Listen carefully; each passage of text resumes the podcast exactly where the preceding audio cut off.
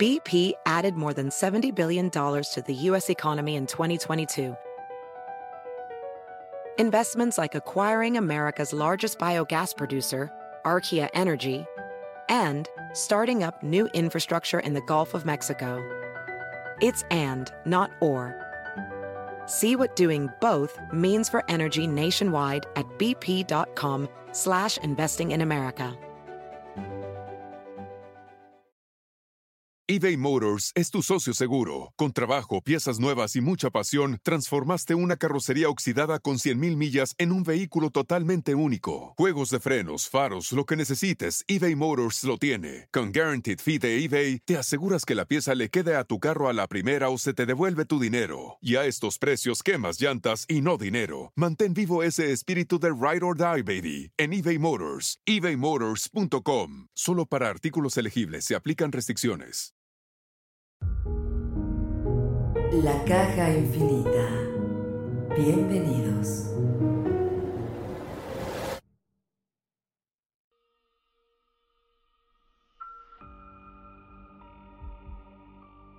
Hola, ¿qué tal amigos? Buenas noches, bienvenidos a la Caja Infinita. Y hoy está el equipo completo. Juanma, muy buenas noches. ¿Qué tal amigos? ¿Cómo están? Muy buenas noches, bienvenidos a la Caja Infinita. Omar, mi queridísimo Ánima, siempre un gusto estar con ustedes. Ahora pues todavía más controlados por todo esto del semáforo rojo en la pandemia, pero eh, aunque sea en la distancia, siempre es eh, bueno mandarles un abrazo muy grande y pues hacerles extensivo la felicitación porque acaba de iniciar un año, entonces maravilloso también para todos ustedes que nos escuchan, bienvenidos y esperamos que disfruten este programa. Así es, Omar, muy buenas noches, amigo. Ánima Juanma, un verdadero placer y un gusto enorme saludarlos en la distancia, como bien decía Juanma, pues seguimos en semáforo rojo en la Ciudad de México y pues esto nos ha orillado a permanecer en nuestros hogares por precaución y por prevención y por respeto a toda la gente, obviamente, pensando por nosotros y nuestras familias, en, un sentido de responsabilidad, pero también de igual manera sentimos esa eh, importancia de hacer el programa, de poder generar contenido para todos ustedes que nos hacen el enorme favor de escucharnos, de descargarnos, de recomendarnos y es por eso que hoy estamos aquí con un tema de esos buenísimos que solo caben en la caja infinita.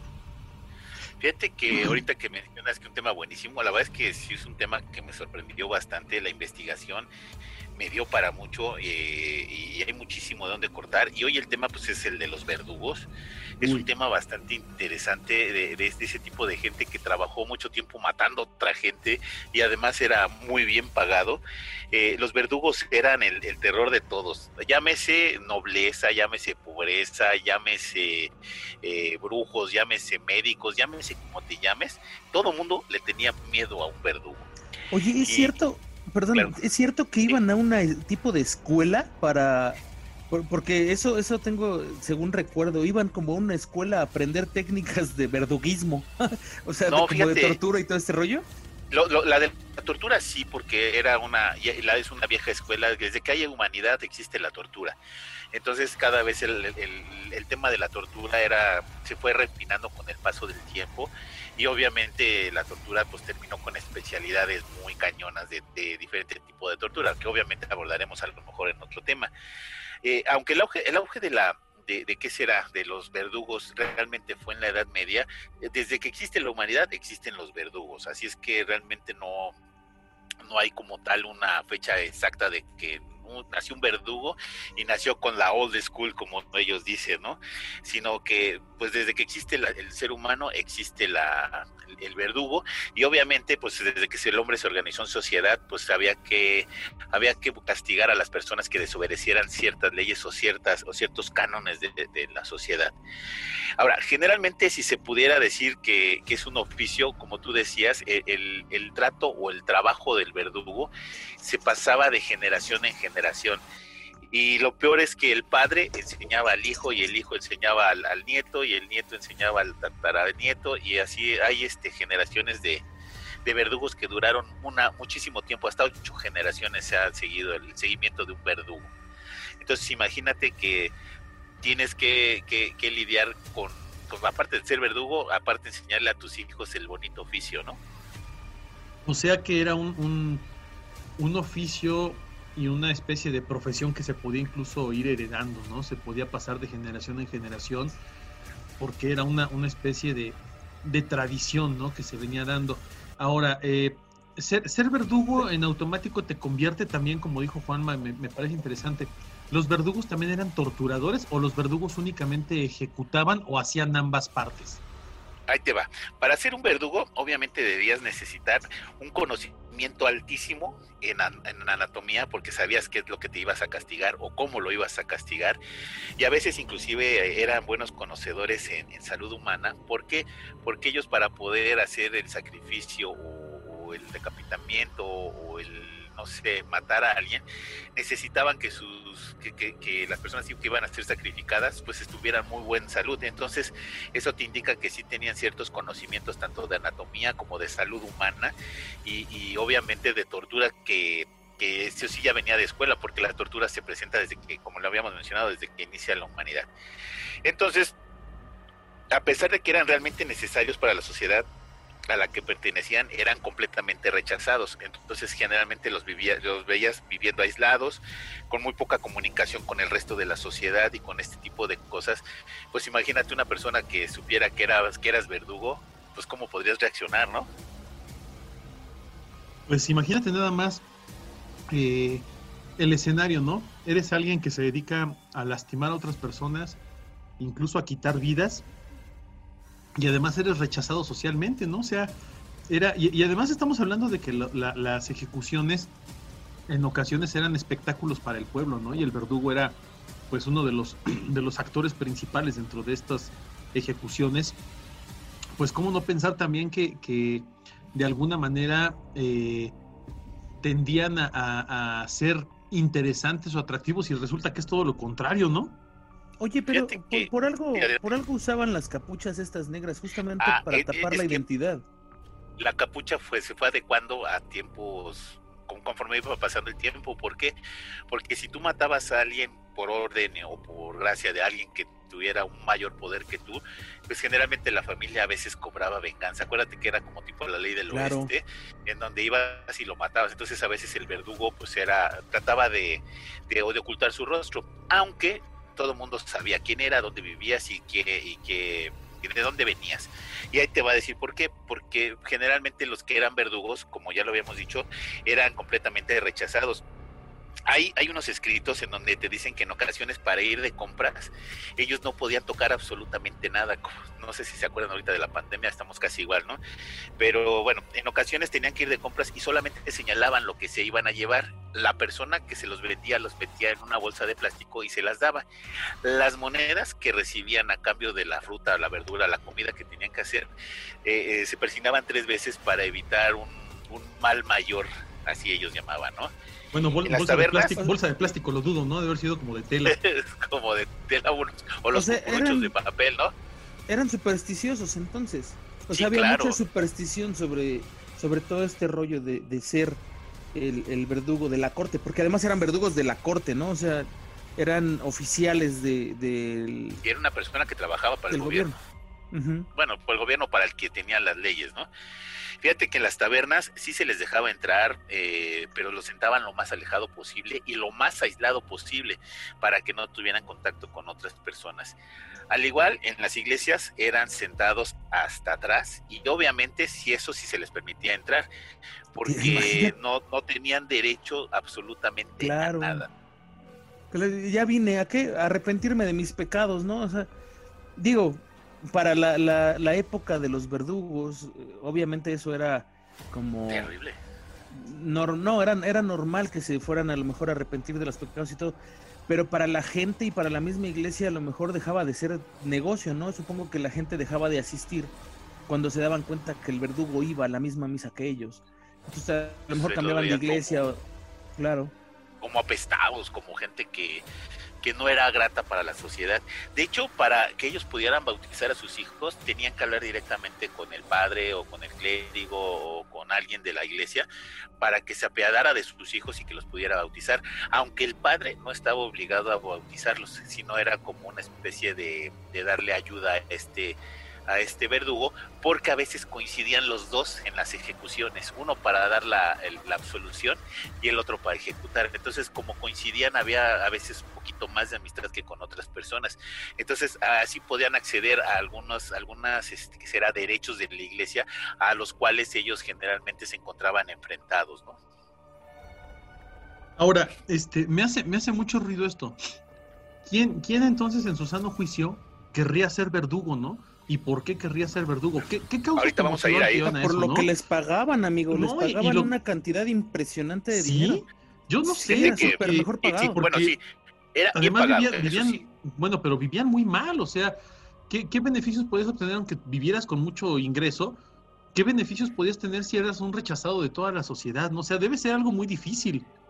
Fíjate que los verdugos generalmente eran solitarios, eran personas alcohólicas, gente muy depresiva y propensos al suicidio. Entonces como que ya tenías un panorama de una persona que era un verdugo, ¿no? Y aunque todos, bueno, todos pudiéramos pensar que eran hombres sádicos, asesinos, huraños, violentos, despreciables, alcohólicos, todo lo peor que me puedas decir, eh, todavía este, hay, hay algún caso de un verdugo que se llamaba Smith del siglo XVI, que fue un padre cariñoso de siete hijos, un padre ejemplar, una persona reflexiva y aparte abstemio. Y eran expertos en torturas de cualquier tipo, como ya te lo había mencionado. ¿Cómo ves? Pues está cañón, ¿no? O sea, ahí tienes un, ejemplo de un verdugo, este, un verdugo ejemplar, ¿no? Un verdugo bien, bien, este, aceptado en la sociedad. Bueno, al menos bien portado, ¿no? Sí, claro. Y además, como bien decías, este, quien quisiera hacer en su sano juicio verdugos, a veces eran impuestos a, manera de a fuerza, no había otra situación más que era, eras así o, no, no podías poder subsistir. De hecho, para hacer este ahí, te va, porque ahorita te voy a mencionar el caso de una cosa que, que, sucedió precisamente en Baviera, en Alemania, pero antes de entrar a eso quiero decirte que, por ejemplo, hay generaciones, se han rastreado hasta ocho generaciones de familias de verdugos, entre las más, más viejas son los, los Sanson de, de Francia, que duraron ocho generaciones de verdugos, imagínate. ¿Quién sabe, ¿Quién sabe, cuántas almas llevaban en su haber, no? Ocho generaciones. iba a decir. Imagínate, ocho generaciones, estás hablando de que el promedio de vida en aquella época podría ser de entre 30 a 35 años, más o menos. 40. 40 lo mucho. Estás hablando de que entonces eh, ocho generaciones pues, son más de 300 años de, de, de homicidios, bueno, de asesinatos y de tortura, ¿no? Está cañón. Fíjate que un verdugo de los más famosos que, que existe, precisamente el que te decía de Bavaria, Francis Smith, eh, se hizo verdugo gracias a su padre. Su padre era un leñador de Bavaria en 1554 y las, autoridades en ese momento necesitaban ejecutar a, tres asesinos a sueldo y no encontraban a quien este, contratar como verdugo en ese momento. Entonces dicen, bueno, a ver, se van por las armas, a ver, ¿quién es el mejor leñador de, de este bosque de Bavaria? No, pues el mejor este, leñador se llama Henry Smith a ver, tráiganmelo por favor porque lo voy a necesitar. Eh, llega el señor Henry Smith, le dice, a ver, señor Henry Smith, aquí tenemos tres asesinos a sueldo y necesito que los decapite ahorita. Y dice, no, no, no, no, pues ¿cómo los voy a decapitar? Yo no soy ni asesino, ¿por qué los voy a decapitar? Y dice, bueno, si no los decapita usted, entonces muere usted y ellos quedan libres. Entonces en ese momento agarró su hacha y ¡fum! les corta la cabeza a los tres asesinos a sueldo y él toma el lugar del de, verdugo de Baviera que no este que no estaba vacante, que estaba vacante en ese momento. Así es que imagínate ahí, oh. es de a fuerza, es de a chaleco, ¿no? Fíjate que no había opción, o sea, si ponían el dedo te, te, tocaba y se acabó. Así es, y en el caso de, de su hijo, Franz, Francis Smith, él comenzó su carrera a los 18 años, imagínate. 18 años y estuvo cuatro preparándose para ser verdugo. Eh, imagínate acompañar a tu papá al trabajo todos los días, ¿no? ¿Cuántas cabezas vamos a cortar hoy? Exactamente, y fíjate que él eh, antes no se acostumbraba a, a, escribir libros, sino la gente escribía diarios. Y él dejó un diario donde relataba 361 ejecuciones con todo perfectamente bien detallado. 345 torturas, en donde obviamente para los asesinatos usaba espadas, la rueda que rompía los huesos, quemaba individuos, eh, torturaba ahogando a las personas y estrangulamiento directo. Así es que este, este ser que todo comenzó como muy casual, pues terminó siendo uno de los este, verdugos más famosos en, Baviera. ¿Qué tal? Oye, Anima, una pregunta, tú que estás, este, pues, eh, estudiaste mucho el tema. La imagen del verdugo que vemos en películas, en novelas, en, televisión y demás, de, de, traer el, este capucha en la cabeza, este, de ser grandote, eh, de, ser a veces hasta un poco torpe, pero también de, de, traer siempre cargando el hacha y todo. ¿Es, ¿Es, cierta esa imagen? ¿Sí eran así? ¿Sí se veían así los verdugos? Sí se veían así los verdugos, pero hay que recordar que cada verdugo estaba especializado en un arma o en algún aditamento de tortura o en algún aditamento de, de decapitación o de, o de ah, poder matar a alguien. Ahorita que estás diciendo eso, me, me, acordé, sí es cierto, porque los que colgaban a la gente, o sea, los que arrocaban a la gente, sabían en qué lugar poner la cuerda y, iban y analizaban primero a quien iba a morir para ver en qué lugar tenían que acomodar la cuerda y cómo el peso y el ángulo iban a romperle el cuello. O sea, sí tenía su ciencia hacer todo este rollo, ¿eh? O sea, y ese mismo no usaba el, el hacha. Y fíjate que ahorita que hablaste de, los aditamentos, imagínate un hacha, el hacha debería estar perfectamente bien afilada y te voy a decir por qué. Porque si el, el verdugo era torpe o se volvía, no sé, tonto para hacer este tipo de cuestiones, eh, generalmente cuando veía que no podía matar a la persona a la que tenía que matar, la gente que estaba eh, de espectadora se volvía en contra de él porque estaba haciendo sufrir de más a la persona que tenía que matar. Y generalmente había motines o a veces los mismos verdugos terminaban muertos ese mismo día. De, hecho, perdón, esa es una de las razones por las cuales se inventa la guillotina, ¿no? Porque no todos los verdugos tenían las habilidades o, la, o la, las cualidades de decapitar a alguien de un solo golpe. O sea, tú ves unas espadotas y unas achotas y en las películas te ponen que le vuelan la cabeza bien fácil a alguien, ¿no? Y no es cierto, no era tan sencillo. O sea, el decapitar a una persona requería no solo de una gran habilidad y una gran fuerza, sino de un arma muy bien hecha, muy bien afilada y con unas capacidades muy específicas, ¿no? De hecho, por eso la, eh, invención de la guillotina eh, viene a ser una especie de, eh, de, de, de, respiro de aire fresco para los, los, los condenados a muerte, porque en la mayoría de los casos la muerte era, muy rápida, exactamente, de un solo tajo, y a veces el verdugo eh, fallaba el golpe, fallaba el, la decapitación, y era mucho sufrimiento porque la gente no, no moría de un solo golpe, no tenían que darles a veces, hay registros, si no me equivoco, de decapitaciones que tuvieron que darles hasta tres o cuatro o cinco golpes para poder cortar la cabeza. Fíjate que hablando de esto, todos hemos ido al pollo, o por lo menos hemos visto cómo luego se corta un pollo en una pollería. Si a ti te dan unas tijeras, te apuesto a que no sabes hacer los cortes de un pollo y tardarías mucho en cortar la, parte que tú necesitas, ¿no? Bueno, Omar eh, sí sabe. A lo mejor. Bueno, yo sí, porque yo sí cortaba pollo, y sí es difícil cortar pollo, porque van a decir que es ridículo, pero por ejemplo, separar una pierna de un muslo ah, este, puede ser muy sencillo, pero eh, hay un, hay un lugar donde tú cortas, aún con un cuchillito sin filo, cortas muy fácil la pierna del muslo. Pero si no sabes en dónde es exactamente, este, topas con hueso y es casi imposible separar la pieza, ¿no? Yo creo que lo mismo pasa con el cuerpo humano. el querer cortar una, una cabeza, este, pues ahí hay, vértebras, está la columna vertebral, que además es, es, de huesos muy fuertes, muy, muy resistentes, aunque estén separadas las vértebras una de otra. El chiste era dar el golpe justo entre las vértebras, ¿no? Para poder separar la cabeza. De lo contrario, porque imagínate, es cortar tejido que es piel, tejido graso, músculo, eh, cartílago, y luego volver a cortar del otro lado el, pedazo que sigue, que, que, sigue siendo músculo, este, grasa, este tejido conjuntivo, lo que tú quieras. No es fácil, o sea, de verdad, no es nada sencillo. claro, que no. Ahora imagínate la cantidad de pesadillas que tenían estos pues lo que te digo es que generalmente todos terminaban suicidándose o deprimidos.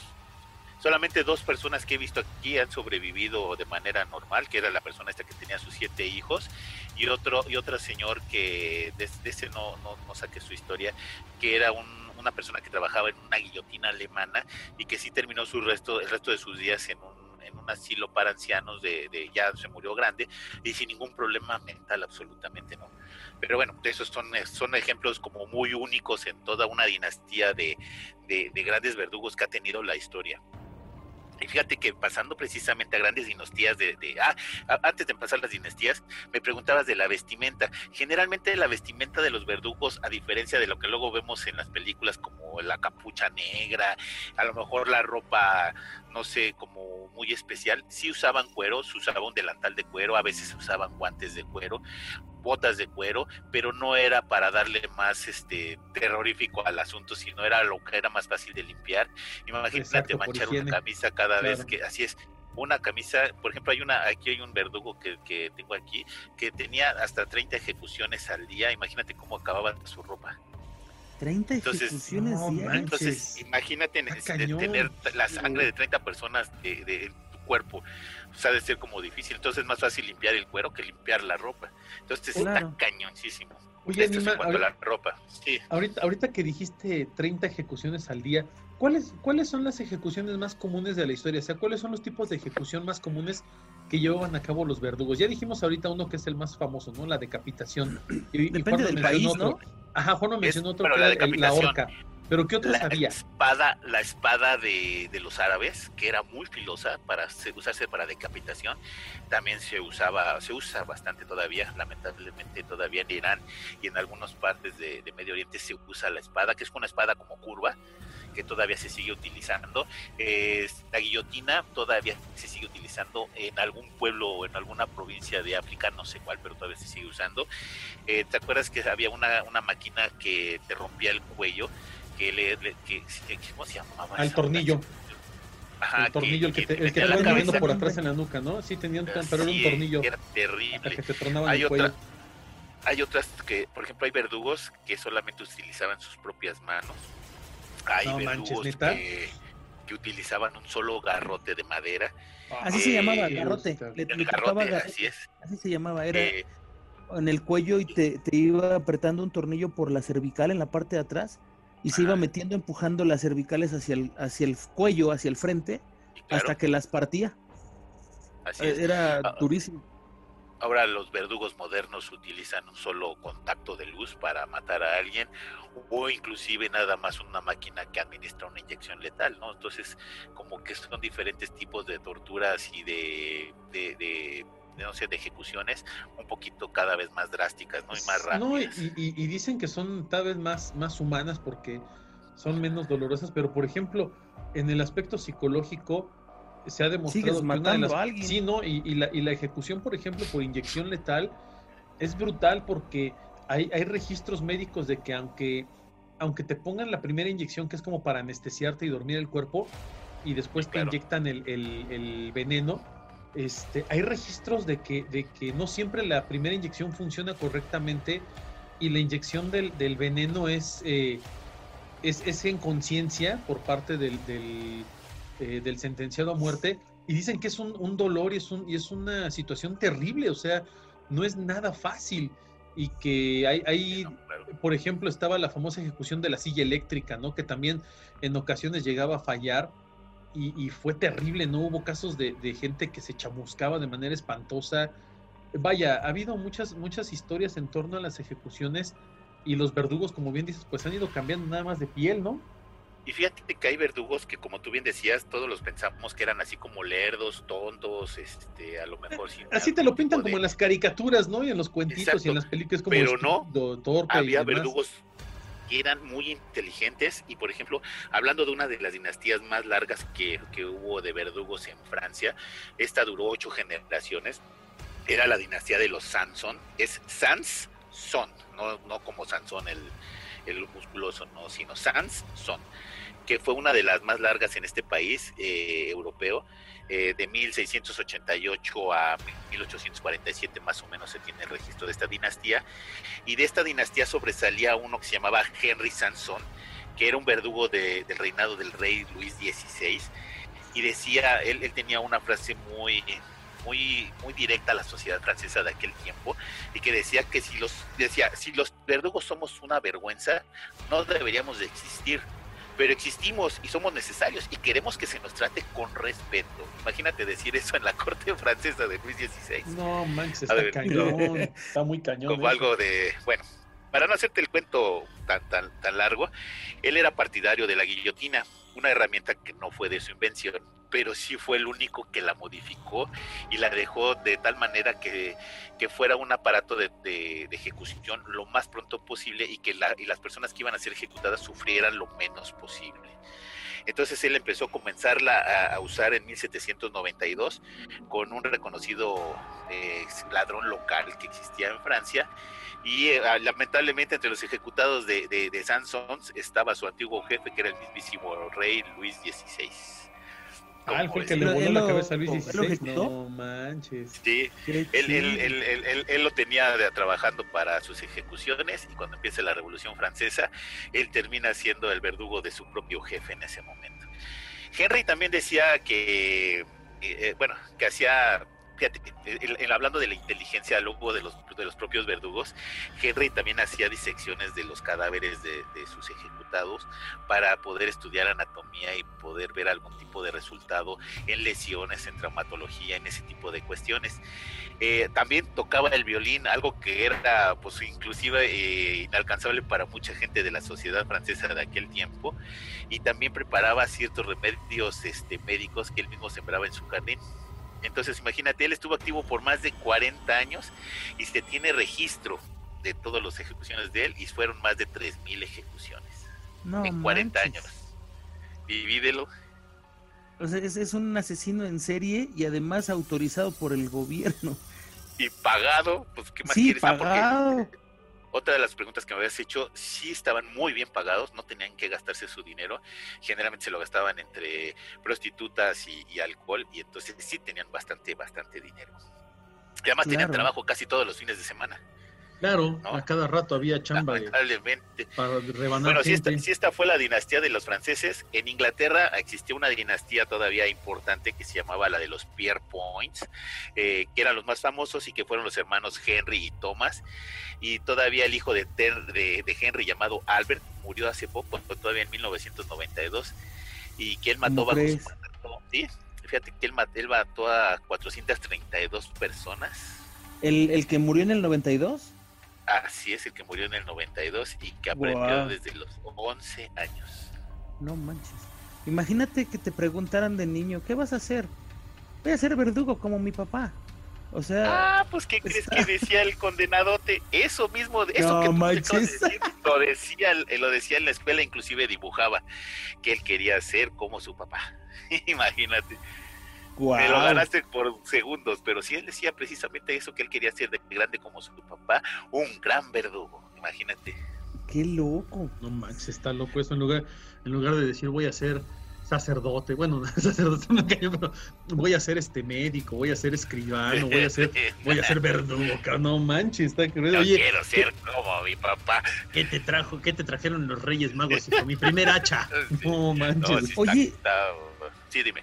Y por ejemplo, alguna similitud de estos verdugos con los inquisidores españoles, o sea, en España había torturadores, porque eso era lo que eran, torturaban, pero también supongo que... había gente que se dedicaba nada más a matar, no, no a la tortura como tal. Yo, yo, yo agarré a los, los más grandes este, verdugos de la historia, pero sí los españoles no se quedaron absolutamente nada atrás, inclusive todavía hasta, ¿qué será?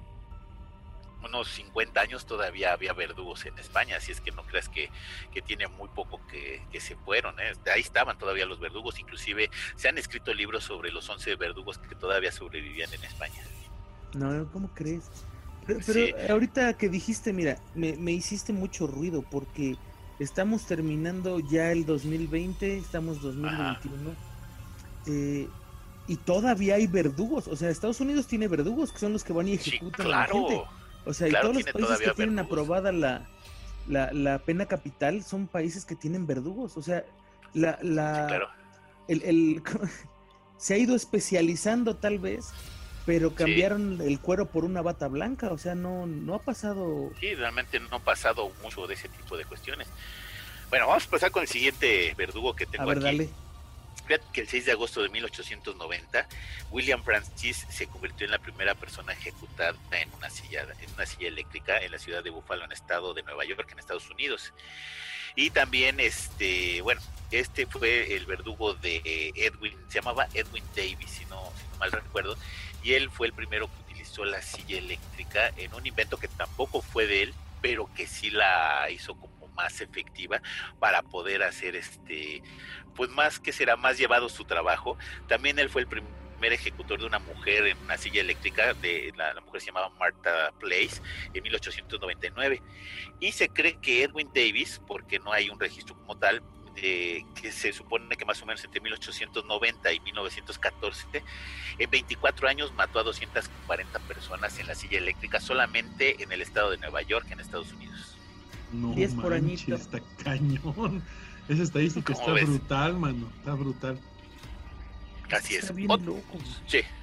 No, fíjate, hay, otro verdugo, hablando de, países de Medio Oriente, porque inclusive en el Medio Oriente no llevan un registro absoluto de, las ejecuciones.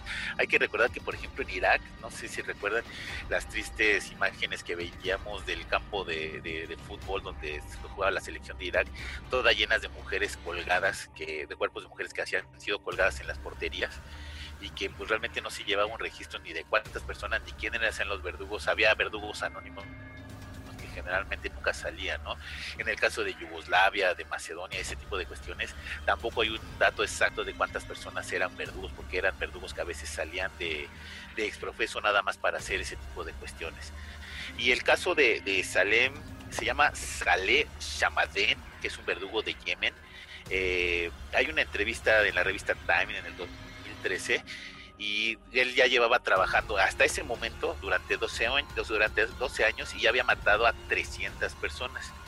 El método para ejecutar de, Salem era el siguiente.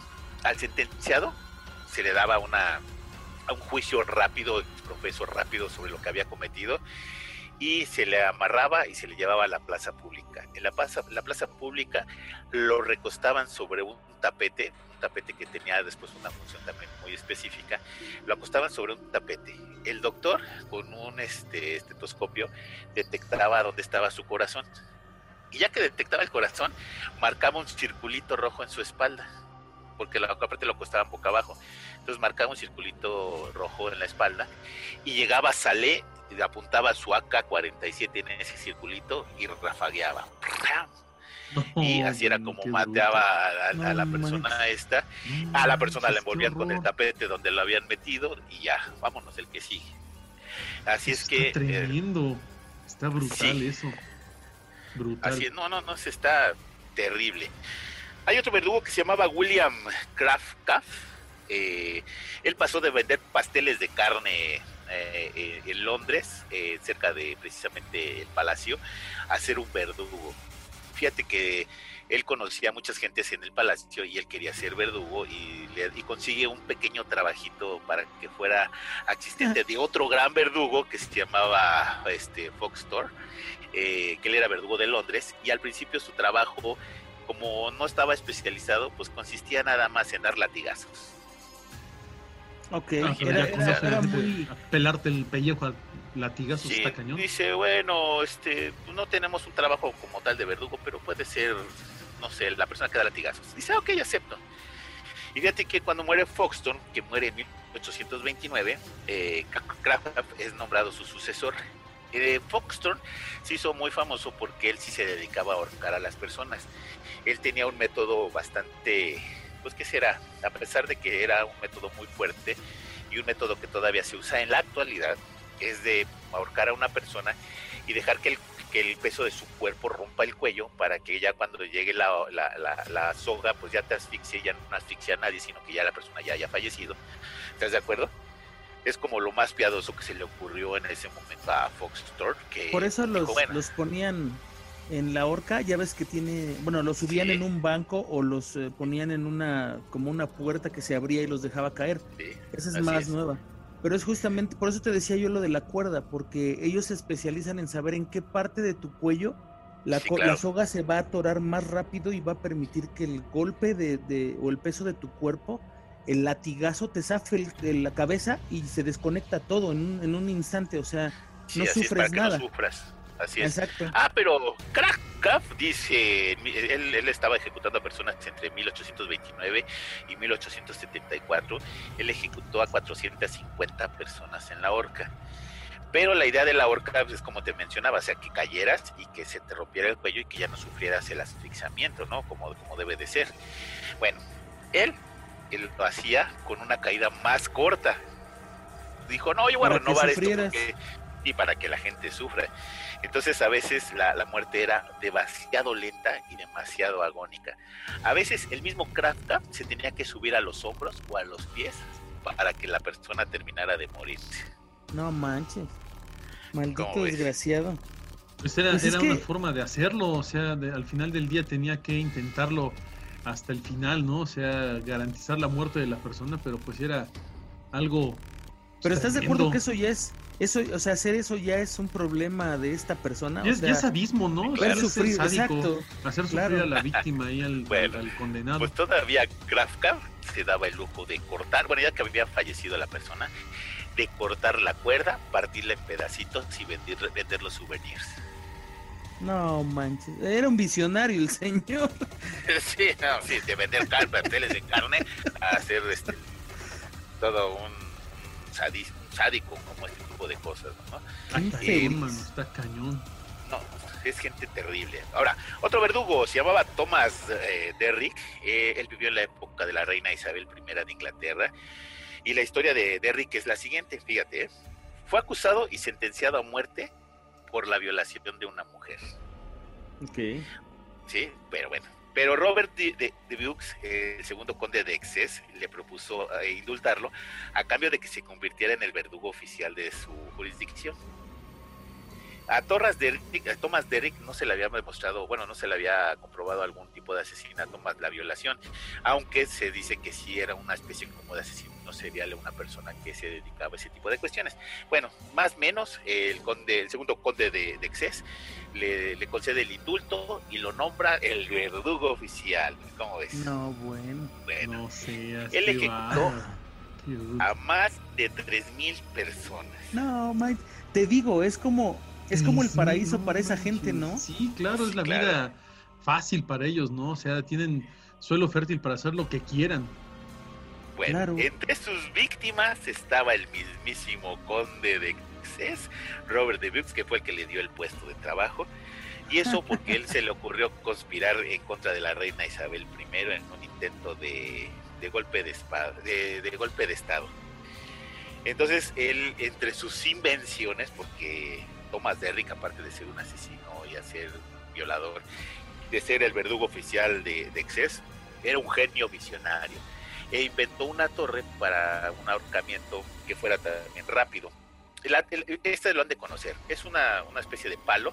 Tú cuelgas a la persona y el palo se eleva para que la persona que está colgada suba junto con, el, con la cuerda y obviamente pues, quedes ahorcado. Su invento fue tan maravilloso que se sigue utilizando como grúas para la construcción. No manches, no para ahorcamiento. cañón. Pero las grúas que vemos en las calles son inventos del señor Derrick Thomas.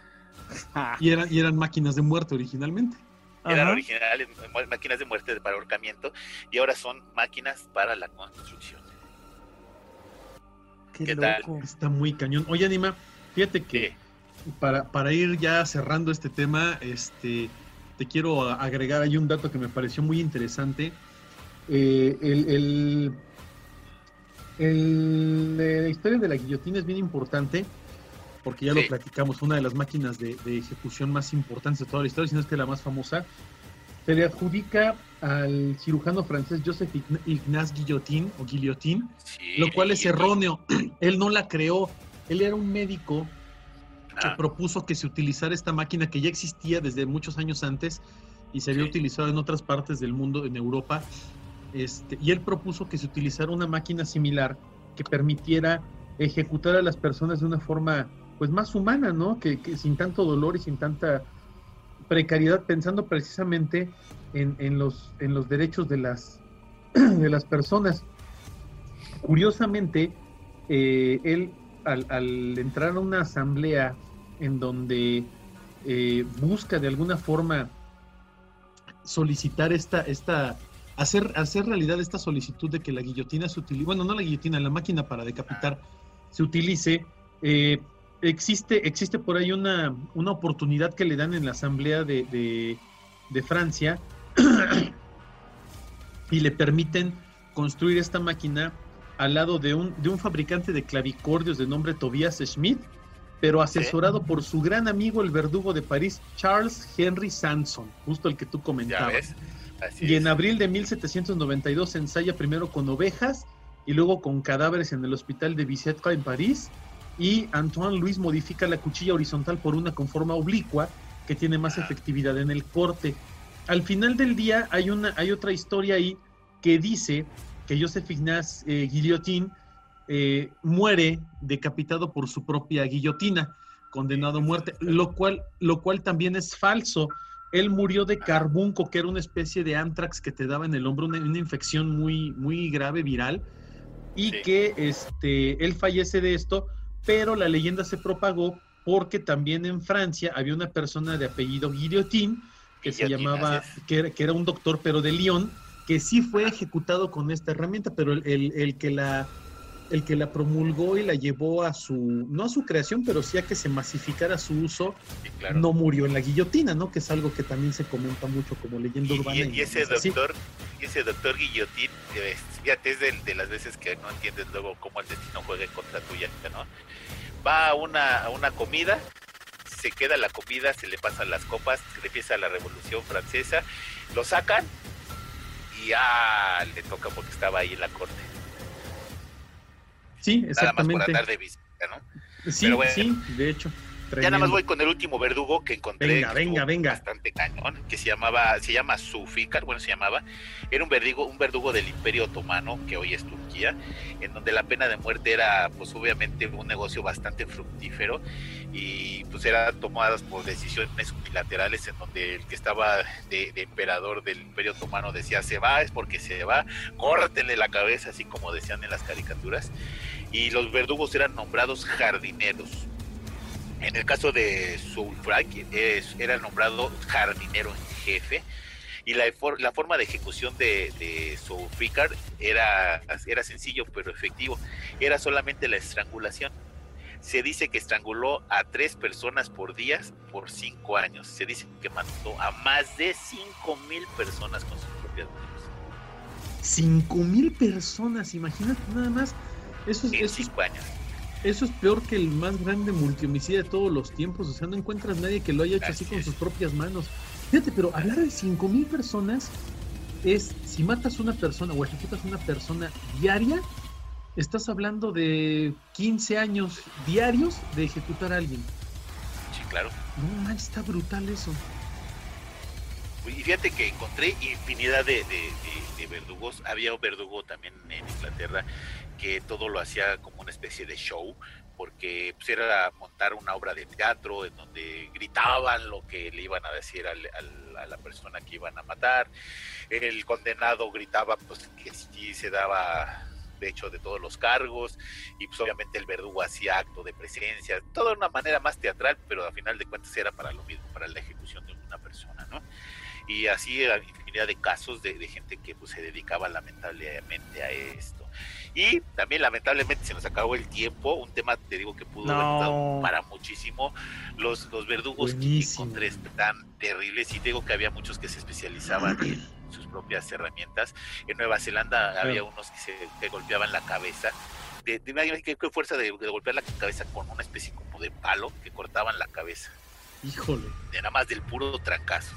Entonces imagínate, o sea, un montón de cosas y de torturas que, que encontré ahí bastante, bastante, creepy. Pero bueno, lamentablemente se nos acabó el tiempo. Omar, muy buenas noches, amigo.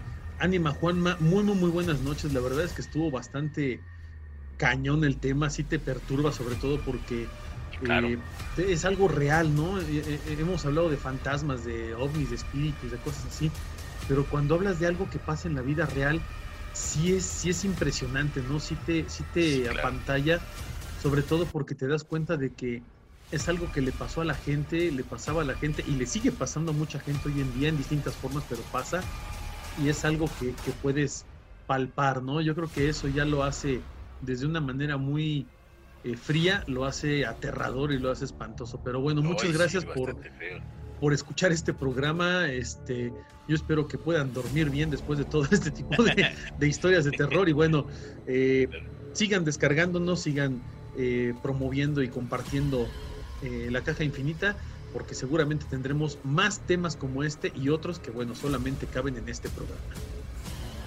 Así es. Amigo Mar, muy buenas noches. Pues soy Juanma, pero otra vez me despido yo, no hay bronca, ¿eh? No, no, no, perdóname, amigo, perdóname, amigo Juanma. Muy buenas noches, amigo. Buenas noches a todos, amigos. Muchísimas gracias por escucharnos. Eh, por favor, compártanos, por favor, recomiéndenos con sus amigos. Eh, la verdad es que nos, nos llena mucho eh, de alegría el saber que hay gente nueva que nos escucha cada, en cada programa. Muchísimas gracias a ustedes dos también, amigos, por, por este ratito de, sana diversión. Y pues nos escuchamos la próxima semana. Muchísimas gracias.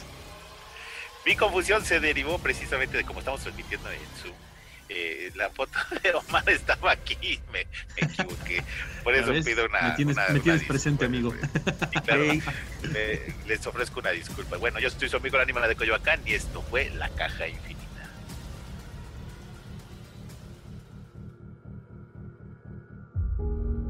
La Caja Infinita. Hasta la próxima.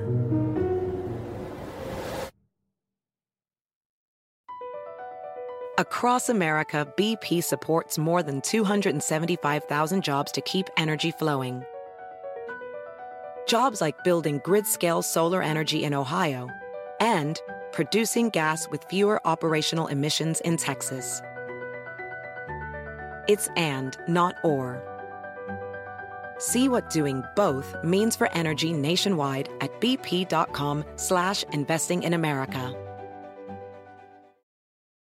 Caesars Sportsbook is the only sportsbook app with Caesars rewards.